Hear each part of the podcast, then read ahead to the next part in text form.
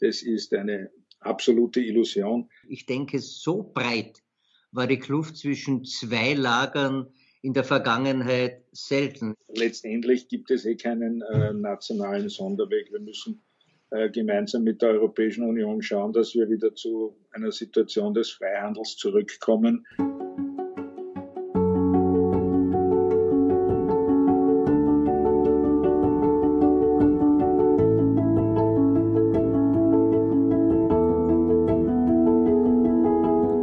Aufgabe der Politik ist es, Orientierung zu bieten. Ich möchte als politischer, als sozialdemokratischer Kompass fungieren. Mein Name ist Peter Kaiser.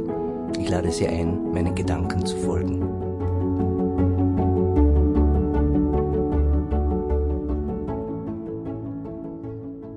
Ja, herzlich willkommen, geschätzte Zu- und Mithörerinnen und Mithörer. Wir haben heute einen ganz, ganz spannenden Nachmittag vor uns. Ich habe die Gelegenheit, über die US-amerikanischen Wahlen mit meinem jahrzehntelangen Freund, politischen Mentor und wahrscheinlich einen der profiliertesten Außenpolitiker und politischen Denker zu verbringen. Und wir werden heute versuchen, aus unserer Sicht äh, die Bedeutung der US-amerikanischen Wahlen, Präsidentschaftswahlen zu analysieren, den Erfolg Joe Bidens auch in Zusammenhang zu bringen. Welche Veränderungen bringt das im internationalen, globalen Zusammenhang? Welche Auswirkungen hat es für Europa, die Europäische Union? Ist es eine große Chance, Neubeginne zu starten? Was hat sich in Amerika selbst verändert? Wie deuten wir diese Rekordbeteiligung bei US-amerikanischen Präsidentschaftswahlen?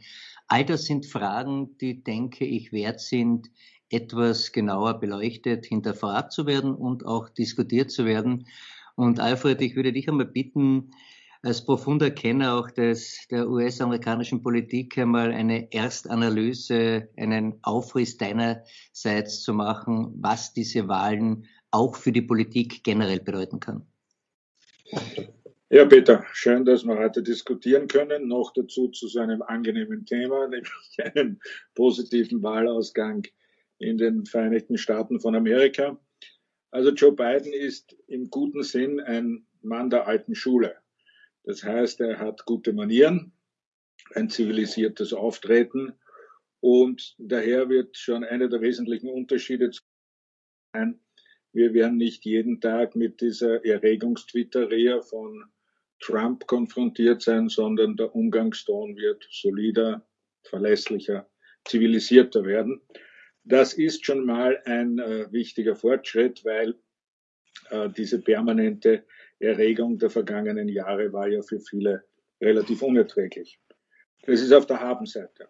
Das zweite auf der Habenseite ist, er wird zurückkehren in das internationale Klimaschutzabkommen. Das heißt, es wird wieder ein bisschen mehr äh, international ausgerichtete amerikanische Außenpolitik geben. Auch das ist positiv.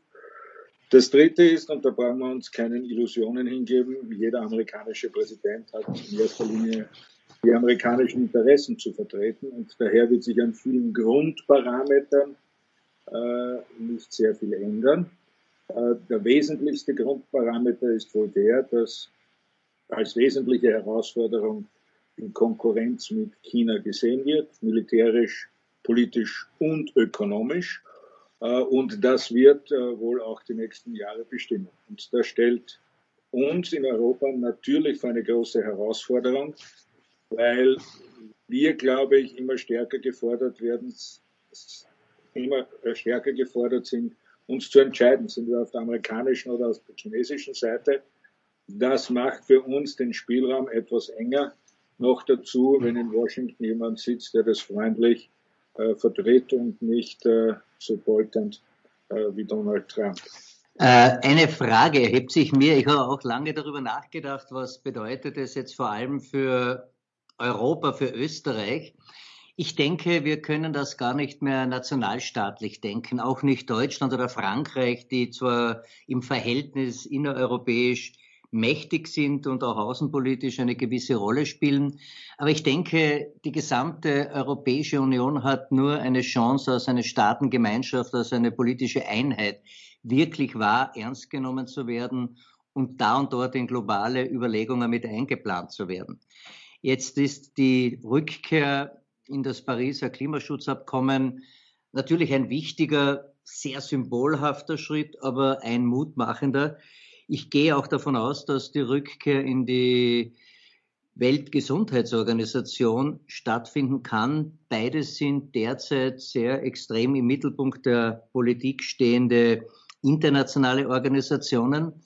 Aber ich denke, auf der anderen Seite muss uns dieses Ergebnis jetzt auch in Europa ermutigen, so etwas wie eine strategische Neubestimmung und stärkere Akzentuierung einer gemeinsamen Außenpolitik in den Mittelpunkt innereuropäischen Handelns zu setzen. Du bist selbst immer wieder bestens vernetzt in den Bereichen. Siehst du das ähnlich? Diese Position, die ich jetzt auch selber einnehme, deckt sich im Übrigen auch mit der eines gemeinsamen Freundes von uns, von Sigmar Gabriel. Ja, ich glaube, äh, ihr habt beide völlig recht, sowohl Sigmar als auch du. Äh, es ist absurd zu glauben, dass es äh, bei diesen Gewichten, USA auf der einen Seite, China auf der anderen Seite, irgendeine Art von nationalstaatlicher Interessenspolitik geben könnte. Das ist eine absolute Illusion. Ich beschäftige mich ja vor allem mit dem äh, äh, technologischen Wettbewerb, also alles, was man jetzt aus den Bereichen der Digitalisierung etc. ableitet. Äh, hier äh, muss man sagen, brennt uns alles unter den Nägeln, denn die Amerikaner sind schon wieder in vielen Bereichen voran. Die Chinesen sind nicht nur hervorragend im Kopieren, sondern in der Zwischenzeit auch in der eigenen Entwicklung. Und was man bei dieser gesamten Digitalisierung und allen damit zusammenhängenden Fragen sehen muss, es geht dabei auch um Masse. Es geht um äh, Scales. Das heißt, äh, du kannst nur so gescheit sein, nur so klug sein, wenn du nicht den dementsprechenden Markt oder die dementsprechenden Datenmengen zur Verfügung hast, die es zu verarbeiten gilt, bist du verloren. Und die kann uns nur Europa liefern. Und daher äh, ist alles andere als eine gemeinsame europäische Position, wie immer sie ausschauen mag, gegenüber dem Rest der Welt, sei es gegenüber Russland, den USA, China, anderen Ländern, ist das einzig Denkmögliche. Alles andere endet meiner Meinung nach in einem ganz massiven materiellen und sozialen Abstieg unseres Kontinents, denn wir werden den Sozial- und Wohlfahrtsstaat nur aufrechterhalten können, wenn wir auch den Reichtum produzieren, den das braucht. Der Sozial- und Wohlfahrtsstaat ist ja jetzt gerade an, angesichts der Pandemie auch in den Mittelpunkt gerückt. Er hat so etwas wie eine Renaissance erfahren. Wir alle wissen aber auch, wie vulnerabel er ist dann, nämlich wenn Krisen vorbei sind und wenn wieder neoliberale Überlegungen Platz greifen. Dem entgegenzuwirken ist eines, was politisch da ist. Und in dem Zusammenhang habe ich bemerkenswert gefunden, dass Joe Biden auch in seiner Wahlbewegung und gerade in den Swing States ganz besonders darauf verwiesen hat, dass er für so etwas wie Mindestlohn, Stundenlohn 15 US-Dollar ist, dass er eigentlich so manche fast für amerikanische Verhältnisse radikal anmutende Sozialforderungen gestellt hat. Die Reaktivierung von Obamacare beispielsweise. Dann ganz klar zu definieren, dass die Unterstützung auch des Staates, der Staaten in den Vereinigten Staaten jenen gilt, die weniger verfügbares Kapital haben. Also fast äh, ja soziale Handschrift von einem, der von rechts als Sozialist bis Kommunist kritisiert wurde, der aber auch jetzt von uns eher als einer der den liberalen Eliten zugehört. Hast du auch eine ähnliche Wahrnehmung? Schau bitte, was wir uns, glaube ich, alle miteinander nicht vorstellen können, ist dieser unglaubliche Problemdruck, der in den USA vorhanden ist. Also wenn du heute, wenn das Freunde erzählt, in Los Angeles aus deinem Büro gehst und vor dem Büro kampieren in Zelten äh, die Obdachlosen. Und das ist keine Einzelerscheinung, sondern straßenzügeweise. Ja. Und das sind aber nicht äh, jetzt Menschen, die am Rande der Gesellschaft existieren, also ehemalige Häftlinge oder Menschen mit Drogenproblemen oder was auch immer. Das sind Leute, die noch vor kurzem zu den Mittelschichten des Landes gehört haben. Also wenn man das nicht gesehen hat, hat man gar keine Vorstellung davon, wie der soziale Problemdruck vor allem jetzt auch durch Covid gesteigert, in den USA ausschaut. Und viele der Maßnahmen sind ja schon ausgelaufen. Viele Menschen leben völlig ohne Unterstützung und äh, sind auf ihr weniger Erspartes angewiesen, falls sie so etwas haben oder auf die Verwandten oder sind auf der Straße. Und dass das jeden auch noch so nicht hartgesottenen äh, Wirtschaftsmann, und das ist im Übrigen Joe Biden nicht, dazu veranlasst zu sagen, dieser Zustand ist in einem der reichsten Länder der Welt nicht aufrechterhaltbar, liegt meiner Meinung nach auf der Hand. Das heißt, ob man links, rechts, Mitte oder sonst was ist, diese Probleme müssen in den USA gelöst werden. Und das wird, äh, glaube ich, auch die Hauptherausforderung für ihn sein, vor dem Hintergrund dessen, dass er schwierige und enge Mehrheitsverhältnisse hat, vor dem Hintergrund, dass er jetzt nicht der große Visionär wie Barack Obama ist, aber ausgestattet mit dem großen Vorteil, dass er ein erfahrener Pragmatiker ist und weiß, wie man Schritt für Schritt im Senat und im Repräsentantenhaus zähe, kleine, aber notwendige Fortschritte erreichen kann, die hoffentlich das Leben der Menschen in den nächsten vier Jahren verbessern. Aber du hast völlig recht, die soziale Frage ist die entscheidende in den USA. Ich denke, dass er hier ja eine starke Kraft an seiner Hand hat. Kamala Harris, erstmals eine US-Vizepräsidentin, noch dazu auch indischer Abstammung, also auch sehr viele, vielleicht auch Tugenden und Eigenschaften, die du gerade vorher als einen Auseinandersetzungsbereich definiert hast, asiatischer Raum, chinesisch-asiatischer Raum, Wirtschaftsraum versus US-amerikanischen und vielleicht auch europäisch mit angedockten. Ich denke, dass diese, dieser Zugang auch der Personalwahl doch einiges in diese Richtung orientiert, dass man vielleicht hellhöriger den Präsidenten zuvor für die soziale Frage sein wird, dass man auch überlegen wird müssen, so etwas wie einen, nennen wir es einmal, Mindestabsicherungsbereich, den wir eher aus der europäischen Wahrnehmung kennen, auch in Amerika anzugehen. Ist das etwas, was aus deiner Sicht realistisch erscheint oder würde das Amerika insgesamt in seiner bisherigen politischen äh, Entwicklung, die ja sehr zwischen Fundamentalismus, Populismus auf der einen Seite und einer doch eher von Eliten geprägten Politik bestimmt worden ist? Naja, das ist eine spannende Frage, Peter.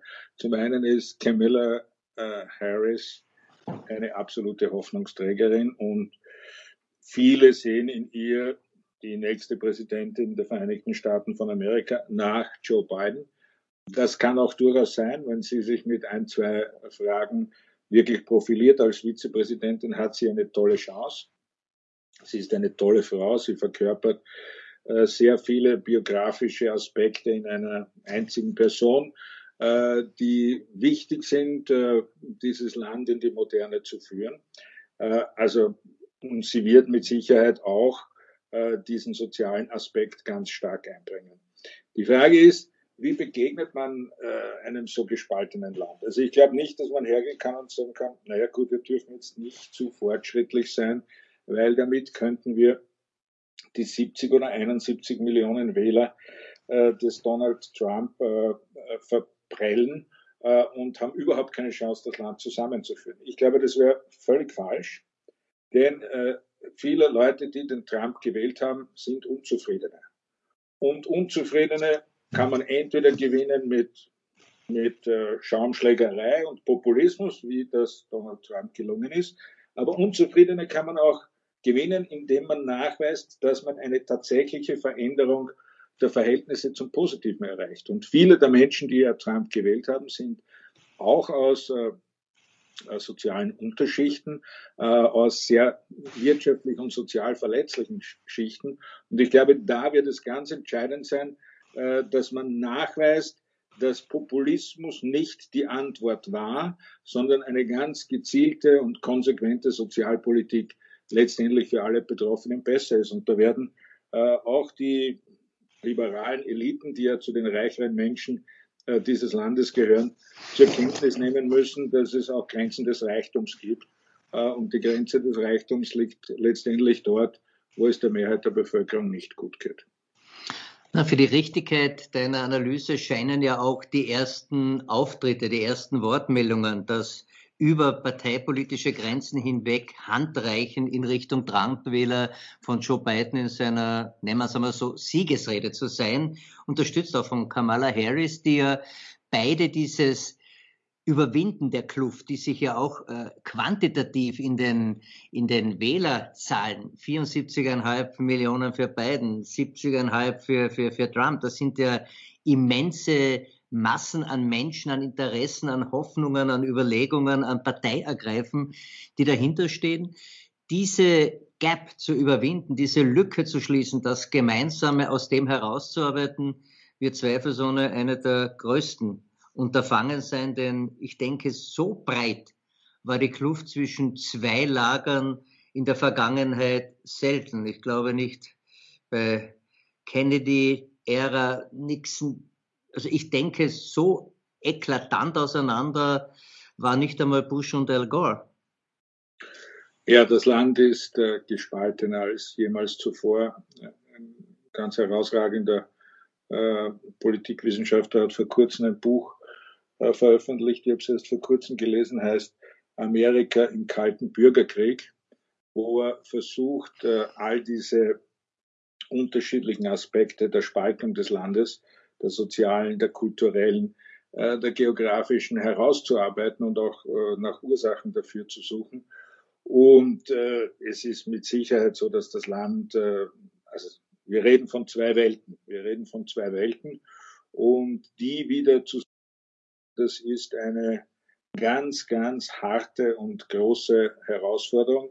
Ich hoffe nicht, dass es eine Sisyphusarbeit sein wird, aber es muss angegangen werden. Und äh, ich meine, als jemand, der viel in den USA war und das zweifelhafte Vergnügen hatte, auch mit äh, öffentlichen Verkehrsmitteln in den USA zu verkehren, äh, wenn jetzt zum Beispiel Joe Biden sagt, wir wollen die schnellsten und saubersten und verlässlichsten Züge der Welt in den USA haben, dann haben wir gedacht, hey, Jesus Christ, das haben wir uns schon vor Jahrzehnten gedacht, dass das auf der Tagesordnung stünde. Und das ist nur so ein Element, äh, wo, glaube ich, äh, äh, erstens ein Aufwachen da ist, das Schluss mit lustig ist und man wirklich Maßnahmen setzen muss, die dazu führen, dass diese Teile Amerikas wieder zusammenwachsen können. Denn eine weitere politische, kulturelle und ökonomische Spaltung würde letztendlich die USA äh, auch politisch fundamental schwächen. Hm. Naja, Österreich kann ja mit seinem vielleicht irgendwann einmal realisierbaren 1, 2, 3 Ticket vielleicht auch einmal eine politische Anregung diesbezüglich geben. Aber ich möchte gern so zum Abschluss eine Frage, die mich sehr beschäftigt, auch mit dir ganz kurz erörtern. Der Eindruck, den Österreich gegenüber den Vereinigten Staaten von Amerika eigentlich an den Tag gelegt hat, war einer, dass man das Gefühl hatte, die vorvorletzte Regierungsspitze Kurz, Strache haben sich sehr eindeutig pro Trump geäußert. Es hat ja auch einige diesbezügliche bilaterale Kontakte gegeben. Äh, die jetzige Situation, denke ich, muss eine Rolle Österreichs innerhalb der Europäischen Union, Union finden, aber natürlich auch die unweigerlich notwendigen bilateralen Kontakte ebenso herstellen. Bewertest du die Aufgabenstellung für die österreichische Außenpolitik im Zusammenhang mit der Änderung in der US-Administration als etwas, was uns vor größere Herausforderungen, vor eventuell, um es ganz zugespitzt zu formulieren, Glaubwürdigkeitsprobleme des Kanzlers oder anderer stellen wird? Oder ist das eigentlich Business as usual, dass man sich auf neue Gesichter vis-à-vis -vis einstellt und da vis-à-vis -vis das genauso sieht? Ich denke, weil ich mir nur einige Zahlen angeschaut habe, Export-Import-Zahlen Österreich, sogar unseres Bundeslandes Kärntens, wir gehen im Export eklatant zurück, importieren aber weitaus mehr US-amerikanische Waren, als wir es vor einiger Zeit hatten und haben in der Handelsbilanz auch klare Rückschläge gegenüber vorigen Jahren erleben müssen. Naja, die USA sind der zweitgrößte Handelspartner Österreichs, äh, leider zu unseren Ungunsten, was die, was die Handelsbilanz betrifft, äh, obwohl die, äh, die Chancen selbstverständlich vorhanden wären.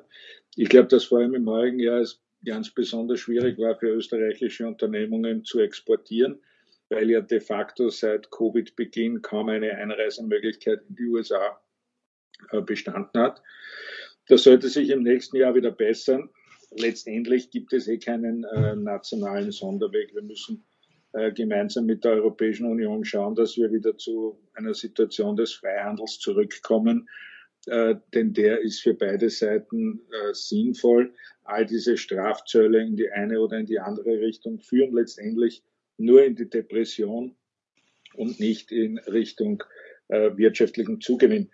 Und äh, Sebastian Kurz äh, hat das ja geschickt gemacht mit dem Trump. Der hat sich gedacht, na gut, in Europa sind alle gegenüber dem Trump skeptisch. Die einzigen, die Freunde von Trump sind, sind die etwas äh, sonderbaren Staatenführer in, äh, in Osteuropa. Also wenn er hier eine besonders freundliche Position gegenüber dem Trump einnimmt, dann hat er die Chance, in Washington wahrgenommen zu werden. Und das ist für einen österreichischen Bundeskanzler, bei aller Bedeutung, die wir uns selber immer zumessen, ja nicht so einfach, das Gehör in Washington zu finden. Aber er hat dort zumindest äh, einen Besuch abstatten können, hätte unter Umständen einen zweiten gemacht. Also das ist wie immer, er schaut nach der Marktlücke, jenseits natürlich aller, aller Prinzipien und schaut, wie er sich da einbringen kann. Und ich gehe davon aus, dass er sich auch jetzt überlegen wird, äh, welche Rolle er da innerhalb Europas einnehmen kann, um Österreich äh, auf der Landkarte äh, Washingtons zu etablieren. Und auf der anderen Seite sind das solche Profis im Außenamt der USA, dass die die Frage, wer war jetzt Trump freundlich oder nicht und hat das jetzt eine Auswirkung, wie wir dieses Land in Zukunft behandeln werden. Also das wird dort keine Rolle spielen. Ich glaube, wir sind Teil Europas, wir brauchen europäische Lösungen mit den USA. Äh, und wenn da und dort eine kleine Sonderrolle für uns drinnen ist, damit man uns wahrnimmt, äh, dann soll das nicht zu unserem Schaden sein. Also diesen sehr positiven Ausblick nehme ich gerne an. Ich glaube, wo wir vielleicht wirklich sehr exportorientiert anhand historischer Erfahrungen, nicht zuletzt auch anhand der Geschichte der Sozialdemokratie in Österreich ein paar Punkte aufweisen können, Erfahrung einbringen, ist der Weg zu einem Sozialstaat, ist der Weg der sozialen Sicherheit, von sozialen Reformen. Vielleicht werden wir die Gelegenheit haben, in absehbarer Zeit auch darüber miteinander zu diskutieren. Alfred, jedenfalls danke vielmals, dass du dir die Zeit genommen hast und äh, ich wünsche dir das, was man in diesen Zeiten allen wünscht. Bei dir habe ich keine Sorge. Bleib gesund. Du auch, Peter. Gesund bleiben. Weiterhin alles Gute für dich und für Kärnten. Danke dir, Alfred. Alles Liebe, Freundschaft. Ciao, Freundschaft.